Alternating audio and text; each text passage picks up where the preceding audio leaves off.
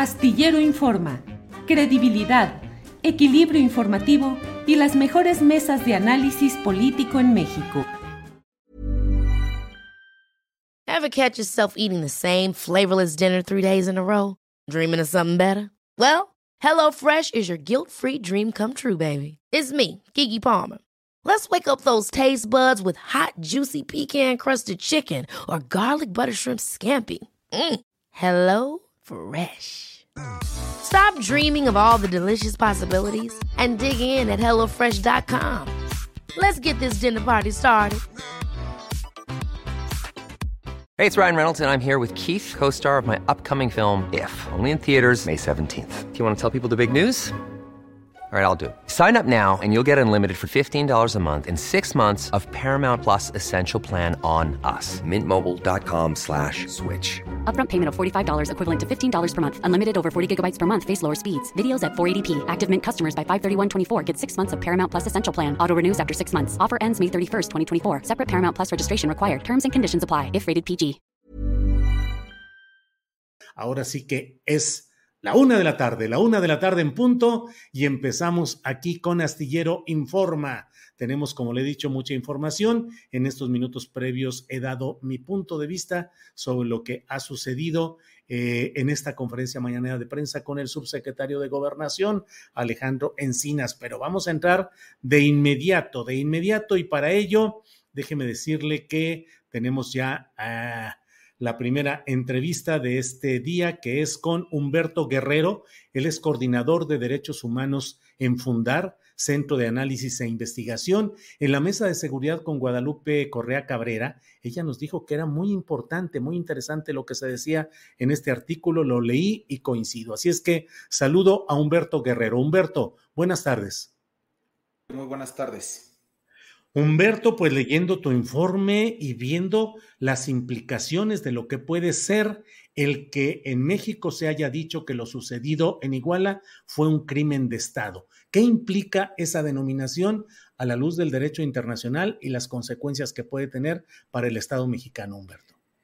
Sí, eh, lo primero que hay que decir es que la noción o concepto de crimen de Estado eh, digamos, incluso hay quienes han cuestionado si realmente existe, digamos, en el marco jurídico.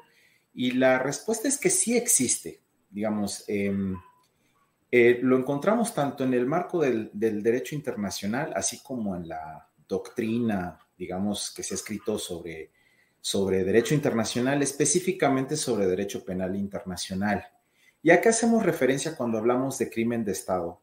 Hablamos referencia a em, digamos, ese tipo de criminalidad o de delitos que se cometen utilizando la estructura de poder que eh, representa el Estado y que no solamente se cometen a través de esa, de esa estructura, valiéndose de recursos materiales y humanos, sino que también eh, en este tipo de criminalidad una cosa que les caracteriza es que eh, se utiliza también el poder del Estado, la estructura de poder del Estado, para ocultar este tipo de criminalidad, ¿no?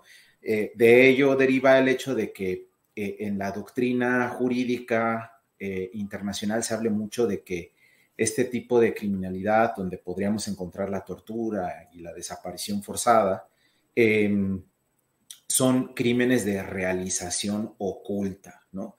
y cuando se habla de que son crímenes de realización oculta, se refiere justo a que también hay una estructura que facilita eh, el, borrar las evidencias o controlar las evidencias eh, em, que podrían llegar a acreditar la responsabilidad eh, de la estructura que participa en la comisión de estos crímenes y también de los personajes en específico.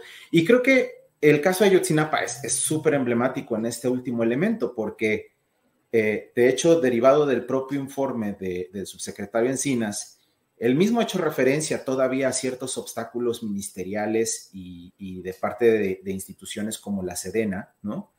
Y justo ese tipo de obstáculos se refieren al acceso a información, ¿no? y, ese, y eso, digamos, es un claro ejemplo de cómo funciona la criminalidad de Estado. Quienes cometen este tipo de delitos, las estructuras que participan en este tipo de delitos, tienen el control de la información y de todos aquellos elementos que nos podrían ayudar a acreditar lo ocurrido. Y este es un, muy, claro, un muy claro ejemplo. Humberto, y esto implica que el Estado mexicano, al reconocer que esto es, bueno, el gobierno federal, al reconocer que esto es un crimen de Estado, puede colocar el expediente, el asunto de Iguala a Yotzinapa disponible o con mayor disponibilidad incluso para exigencias justicieras desde tribunales internacionales? Sí, eh, recordamos que mm, básicamente todo el derecho internacional está organizado de tal manera de darle la oportunidad siempre al Estado involucrado de tratar de solucionar los problemas eh, a través de sus sistemas de justicia nacionales, ¿no? E, ese es el principio general. O sea, primero darle la oportunidad al Estado de solucionarlo a través de su propio aparato de justicia. Si ese aparato de justicia eh, eh, falla, ya sea por falta de capacidad o por falta de voluntad, eh, por supuesto que existen, digamos, herramientas internacionales, instancias internacionales ante las cuales se podría pedir rendición de cuentas al Estado mexicano por lo ocurrido.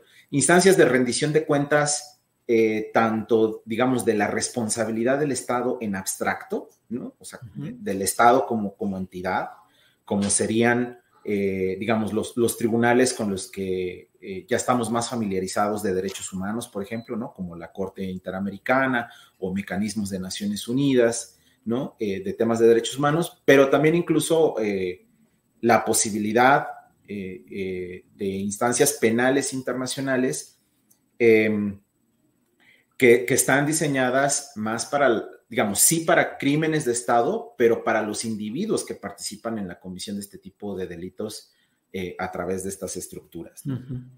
Humberto, este, esta definición del gobierno federal a través de la comisión que ha presidido el subsecretario Encinas, esta definición de crimen de Estado, necesariamente debería lanzar reflectores o investigación respecto al jefe formal del Estado mexicano, formal e informal, que fue Enrique Peña Nieto y sus principales eh, acompañantes. Ya está el procurador eh, Murillo, pero también el general secretario de la Defensa Nacional de aquel tiempo, Salvador Cienfuegos.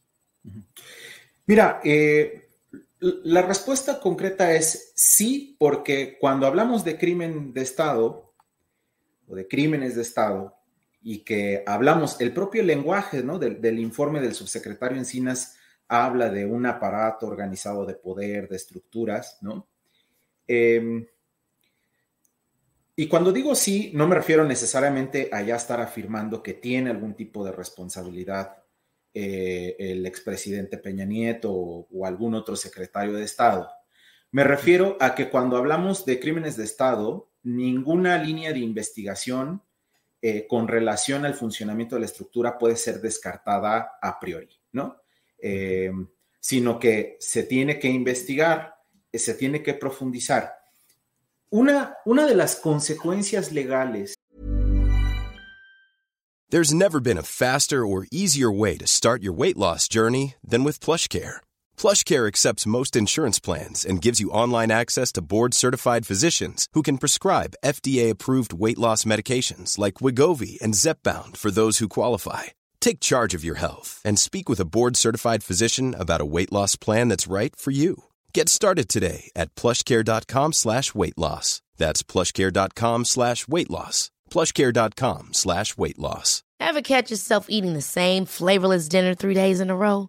Dreaming of something better? Well, HelloFresh is your guilt-free dream come true, baby. It's me, Kiki Palmer.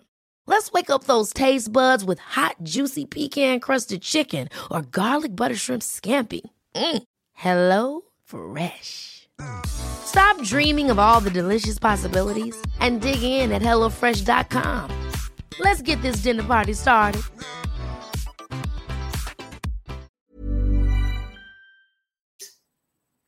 De dar la calificación de, crimen de Estado a este tipo de conductas es que se ponen en operación una serie de normas que se han desarrollado en el derecho penal internacional y que han ido siendo recibidas también en nuestra, en nuestra legislación nacional eh, bajo diversas formas, ¿no?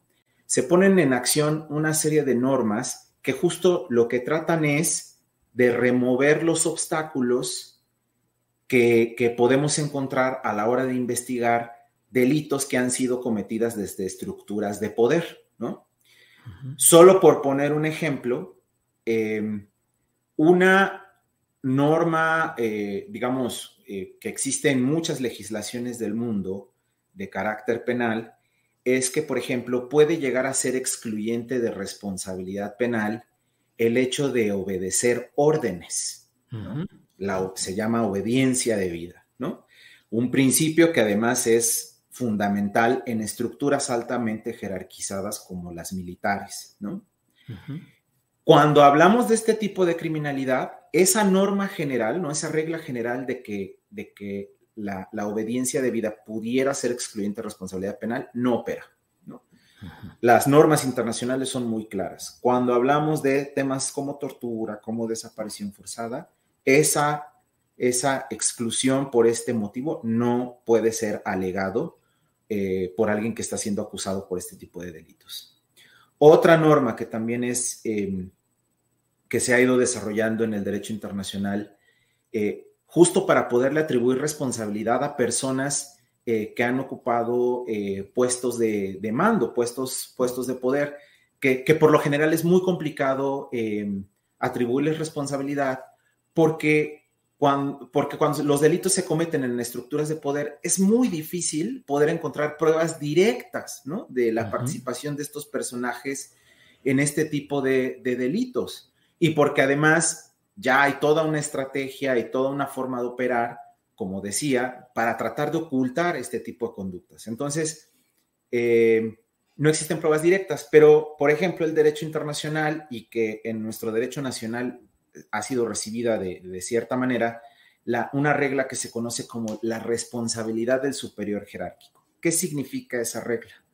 Esa regla significa que un superior jerárquico que no ejerce el control adecuado o debido sobre sus subordinados, puede llegar a tener responsabilidad penal por los delitos que cometan esos subordinados. Cuando tiene conocimiento de que los están conociendo o incluso, fíjate hasta dónde llega la regla, ¿no? O sea, no, no, no es necesario, no es tan indispensable que tenga el conocimiento tal cual de que los subordinados estaban cometiendo los delitos.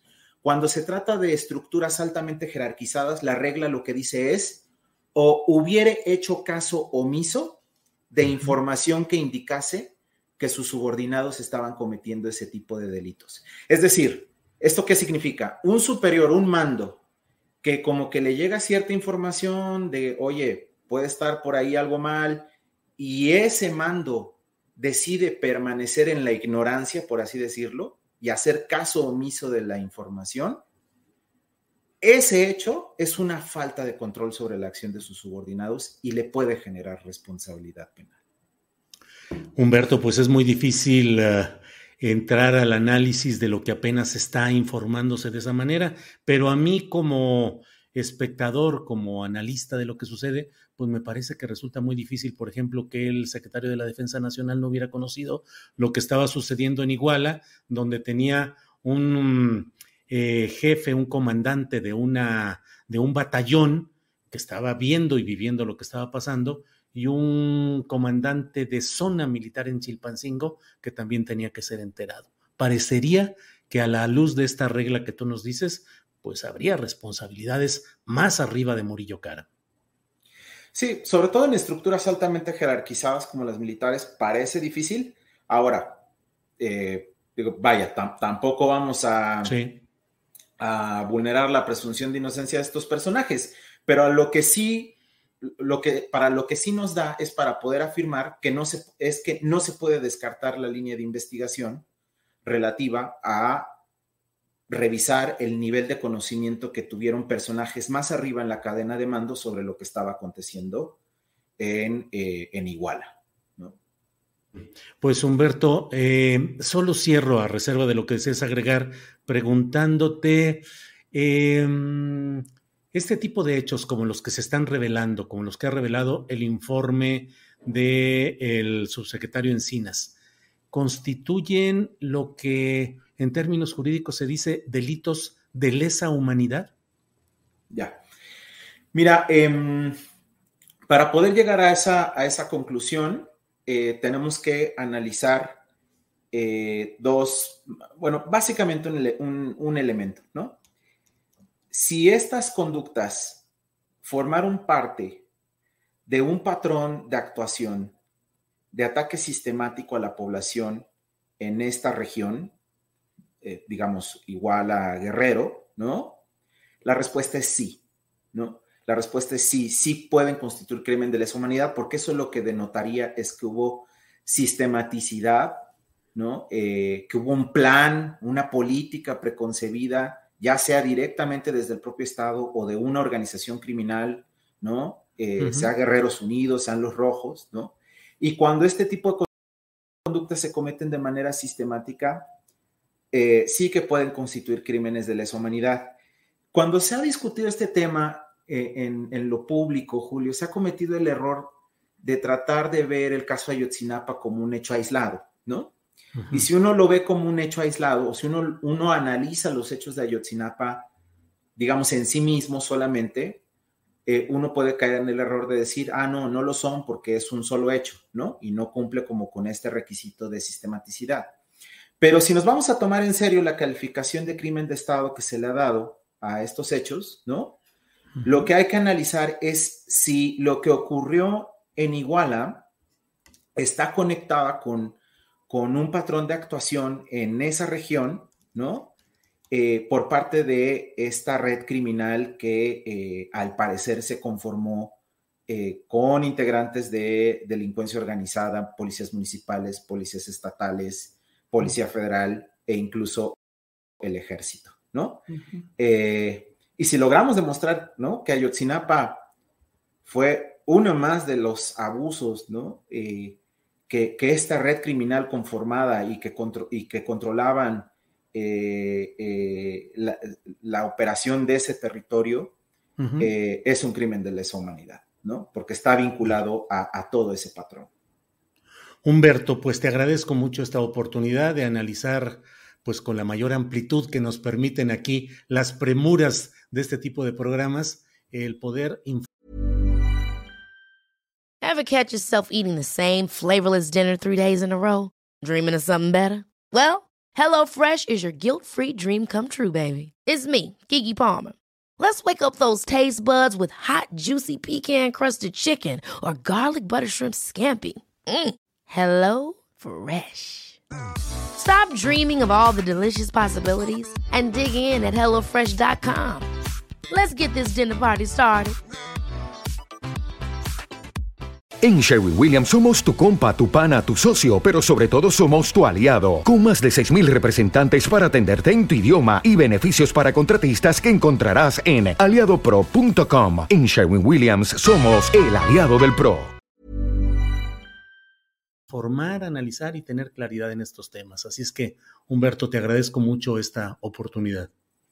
Para que te enteres del próximo noticiero, suscríbete y dale follow en Apple, Spotify, Amazon Music, Google o donde sea que escuches podcast.